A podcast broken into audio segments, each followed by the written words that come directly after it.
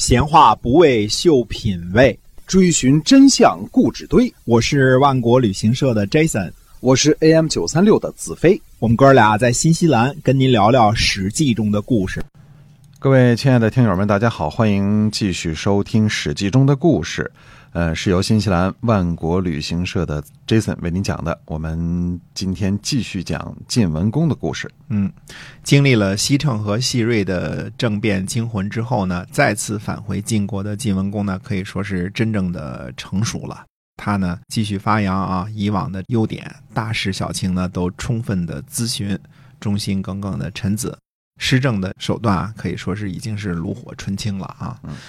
首先是政治上，晋文公呢采取了笼络晋国老贵族和赏赐跟随自己流亡忠臣的做法，估计是总结西城西瑞叛乱的这个教训啊。晋文公对于晋国旧的世家大夫呢，还是非常笼络的，重用了其中的十一族，包括胥、吉、胡、姬、栾、系和柏。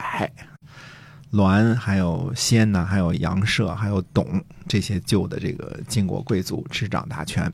新晋的贵族中呢，主要是跟随自己流亡的贾陀、赵崔、魏抽等人。其实赵家呢也是旧贵族啊。历史上说呢，赵崔是赵肃的弟弟，或者是儿子，或者是孙子。不好意思啊，总之是很近的血亲啊。而赵肃呢，原来是晋献公的御容，在晋献公灭掉耿国之后呢，就把耿赏赐给了赵肃。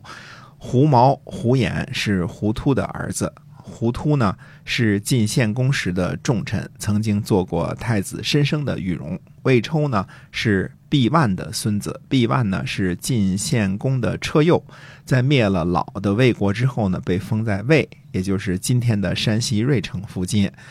既是老贵族，又是曾经跟随晋文公流亡的这些人呢，自然是最受重用。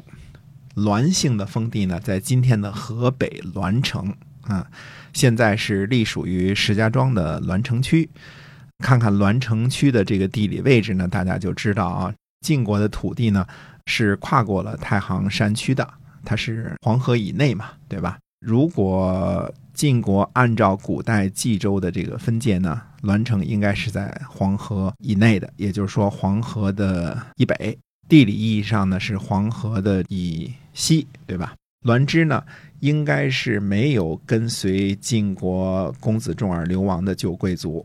后世呢，历代呢在晋国做官，是晋国显赫的望族。在诛杀了细瑞之后呢，细瑞的儿子细缺是暂时被下放了。可是细胡呢正受重用。后来呢，在赵崔的推荐之下呢，细胡担任了晋国的第一位中军将兼正卿。之后呢，晋国历代的中军将兼正卿呢。都是晋国最有实权的一个官职，等于是既有军权又有政权。细氏呢，就是吉氏；先轸呢，也是跟随晋文公流亡的晋国的旧贵族，后来呢，成为城濮之战的主要谋臣和勇将。栾枝、细胡等都应该是在晋国国内呢迎接公子重耳返国的所谓的内主。需要解释一下的是呢，贾陀和后来的贾季。应该是没有血缘关系的。贾季呢是胡衍的儿子，叫胡义姑，因为被封在贾，所以称为贾季。贾季呢被公认为贾姓的始祖。我们不知道细胡和细瑞是否有亲戚关系啊？因为历史上呢关于细胡的介绍呢很少。但是最后在晋国兴盛一时的三系却不是细胡的后代，反而是反叛的细瑞的后代。原来呢，在细瑞被杀之后呢，细瑞的儿子细缺呢就回家种地去了。嗯，晋文公的重臣胥臣呢，在路过细瑞的封地季，也就是今天的山西平陆的时候呢，看见细缺呢在地里除草。细缺的妻子呢向田间送饭，夫妻二人呢相敬如宾，于是呢就把细缺带回了都城去找晋文公。胥臣说呢。好的德性集中在一起，就成为恭敬。能够恭敬，必定有德行。有德行的人呢，可以治理百姓，国君呢可以任用他。晋文公说呢，说他父亲有罪呀，可以任用他吗？嗯，徐臣说呢，说舜惩办了鲧的罪过，却任用了他的儿子大禹。管仲呢是齐桓公的敌人，齐桓公呢却任用他做了相，取得了成功，所以不能搞啊父子兄弟之间的株连。于是呢，晋文公就把季的封地还给了喜鹊，并且任用他为卿。细缺呢，在晋文公的时候没有担任军职，但是晋文公死后，细缺担任了晋国的中军将兼正卿，辅佐了晋成公和晋景公，并且在晋灵公时呢，成为赵盾的心腹。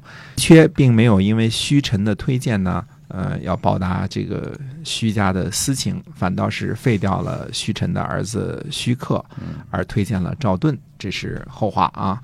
稀缺的儿子呢？细克后来呢，担任晋国的中军将和正卿，是后来的晋国大败齐国的安置战的主将。细氏和虚氏的恩怨呢，还远未了结，这个我们以后再慢慢说。韩家的祖宗呢，韩万是曲沃桓叔的儿子，曲沃庄伯的弟弟，曲沃武公的叔叔兼玉荣。韩家呢，既是姬姓公族，又是晋国老贵族，也得到了重用。晋文公呢，在经济方面的主要措施呢，是清官易道、通商宽农这样的政策，鼓励农业和商业，还免除旧债，救助穷困，资助没有资产的人。晋文公呢，自然是。尽心竭力的封赏跟随自己流亡的这些忠心耿耿的大臣们，在这些流亡大臣之中呢，偏偏有一个人没去邀功，而偏偏晋文公呢，又在赏赐的名单当中把这个人给漏掉了。这个人呢，就是介子推。